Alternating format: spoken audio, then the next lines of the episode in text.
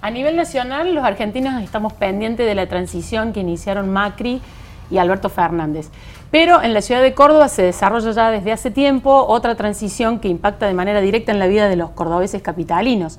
El pase que avanza con complejidad entre el gobierno saliente de Ramón Mestre y hacia el intendente electo Martín Yarlora.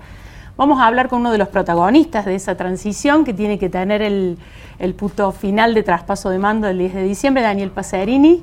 Bienvenido, intendente viceintendente electo. Hemos, hemos, sabido que eh, bueno, la transición municipal ha ido sumando tensión muy, digamos, por lo bajo y el intendente Mestre tuvo unas declaraciones que entiendo han eh, inquietado eh, los han inquietado ustedes en las últimas horas porque habló de que eh, para cumplir con el pago de sueldos y aguinaldos en diciembre, la municipalidad tiene una creencia disponible con la provincia, dando a entender que no están los recursos necesarios en la caja municipal, sino que tiene una deuda por cobrar a la provincia para pagar eso.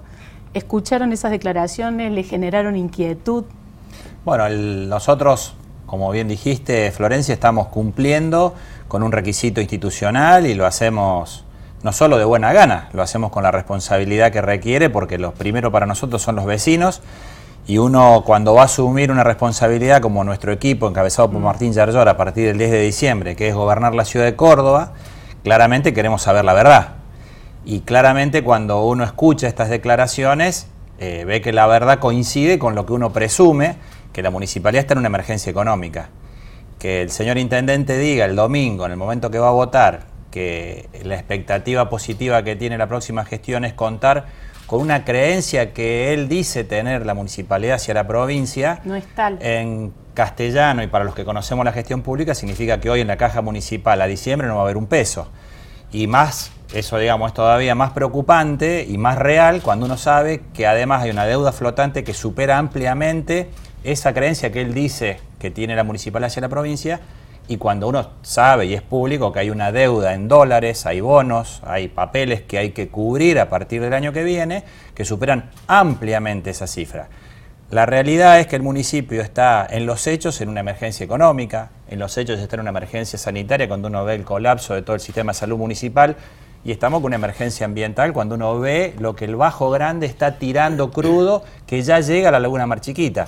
Entonces me parece que más allá de que uno quiera este, pintar la realidad del color que se le ocurra y que haya buenas intenciones, la realidad es que la Municipalidad de Córdoba está en una situación muy mala y que nosotros hemos sido elegidos no para venir a contar una novela ni para llorar, sino para resolverla. Pero se resuelve desde el reconocimiento de la verdad, que es lo que pretendemos que nos digan en la Comisión de Transición y a la cual seguiremos yendo con la mejor buena voluntad porque no es solo una cuestión de ganas o de querer sacarnos una foto, mm. sino de conocer la verdad por el bien de los vecinos. Pasarini, eh, el, intendente le tira la pelota a la provincia diciendo que tiene una creencia. Ustedes son parte del gobierno provincial, son oficialistas a nivel provincial. ¿Existe esa deuda?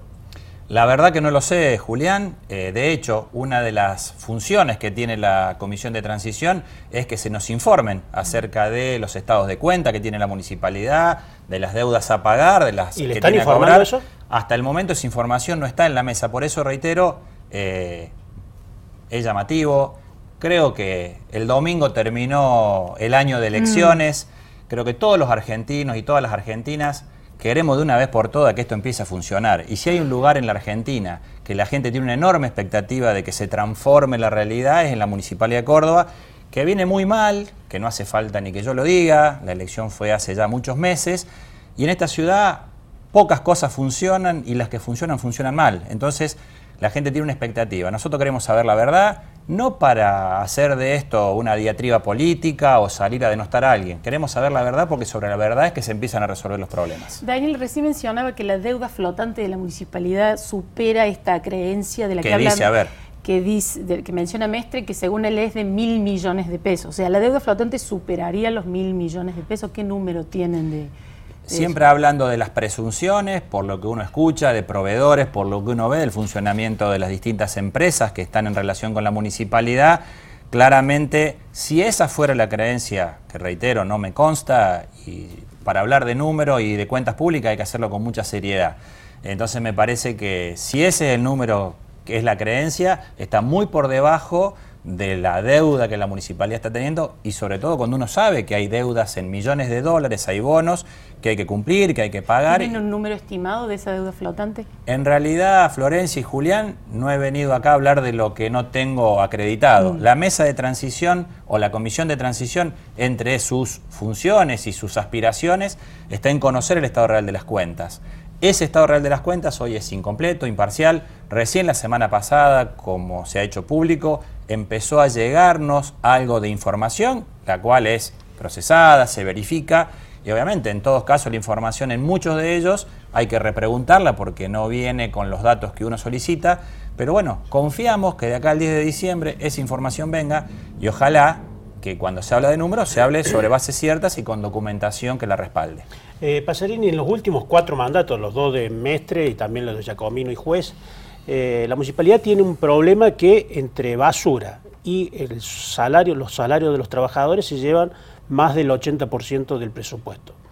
Eso casi imposibilita que la municipalidad pueda eh, hacer obras en la ciudad. ¿Cómo piensan este, desarmar esa estructura? Bueno, la gente justamente, si nos ha elegido y lo ha hecho en el marco de un año muy especial, es porque tiene la expectativa hacia que nuestra gestión y nuestro equipo pueda empezar a dar vueltas a realidad. Y a nosotros hoy nos tanto se habla de cambio y tanto de cambiar, creo que la ciudad de Córdoba requiere una transformación y esa transformación requiere una gestión que se ocupe de la ciudad. Vos recién enumeraste distintas gestiones que se sucedieron desde los últimos 20 años a esta parte. Creo que ninguna acertó en la forma de encarar el problema. Nosotros queremos gestionar la ciudad con Martín, tenemos muchísima experiencia de gestión, sabemos cómo se resuelven las situaciones conflictivas, sabemos cómo se ordena una administración, sabemos cómo se puede ser eficiente, sabemos cómo se debe ser transparente. Ninguna de las cuatro cosas que te dije se cumplieron en estos 20 años. Pasarín, en este caso de la basura y los trabajadores, o sea, el único modo es renegociar el contrato de la basura y este, achicar el gasto de personal. Julián, cada uno de los puntos en las distintas concesiones que hoy tiene la municipalidad, hasta se ha judicializado la concesión del estacionamiento medido, o sea, algo que parece insólito, pero pasa en Córdoba. Eh, cada una de estas cuestiones hoy está judicializada.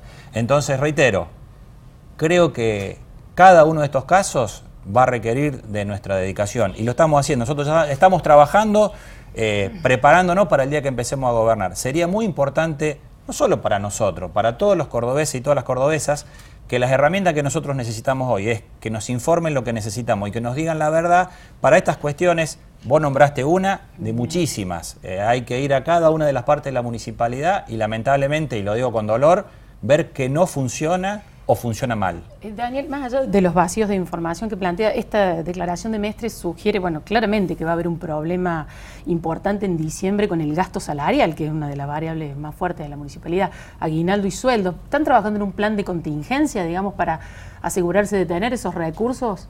Por supuesto, Florencia, que reitero, cada una de las preocupaciones que hoy ustedes nos transmiten como comunicadores y que nosotros tenemos como vecinos, como ciudadanos y como futuros este, funcionario de la municipalidad, cada uno de los problemas que nosotros avisoramos, estamos preparando una solución. Y esto no es hablar de, algo mágico. ¿De dónde pueden salir esos Bueno, que justamente sería mucho más fácil para disponer de esta respuesta de saber a ciencia cierta cuál es la verdad. La verdad, la peor forma de saber la verdad es escuchar un domingo que uno está escuchando la radio, un día de elecciones, encontrarse con esta noticia cuando 48 horas antes estuvimos en la comisión de transición y nada de esto se dijo.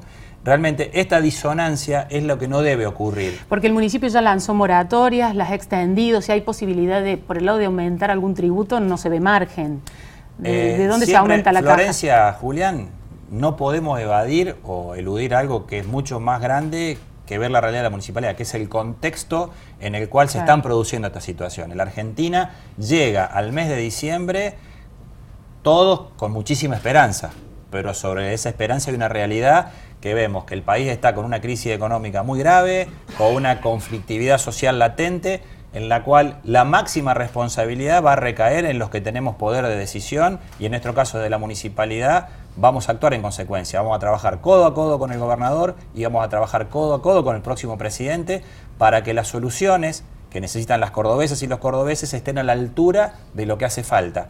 Pero reitero, hoy 29 mm. de octubre de, 2019 estamos viendo que mucha de la información que deberíamos tener, hay que recordar a la gente que nuestra transición no comenzó el lunes, comenzó el 13 de mayo de este año, después de la elección, recién prácticamente seis meses después comienza a fluir algo de información. Claramente no es nuestra responsabilidad y exigimos, planteamos, pedimos y ponemos toda nuestra voluntad para que esto esté disponible. No es bueno enterarse de informaciones que encima son imprecisas un domingo por la radio. Bien, bueno, muchísimas gracias Daniel. Gracias. No, gracias a ustedes. Las principales voces de la política cordobesa están en los podcasts de Voz y Voto. Escuchanos en Spotify, Google Podcast, Apple Podcast y lavoz.com.ar.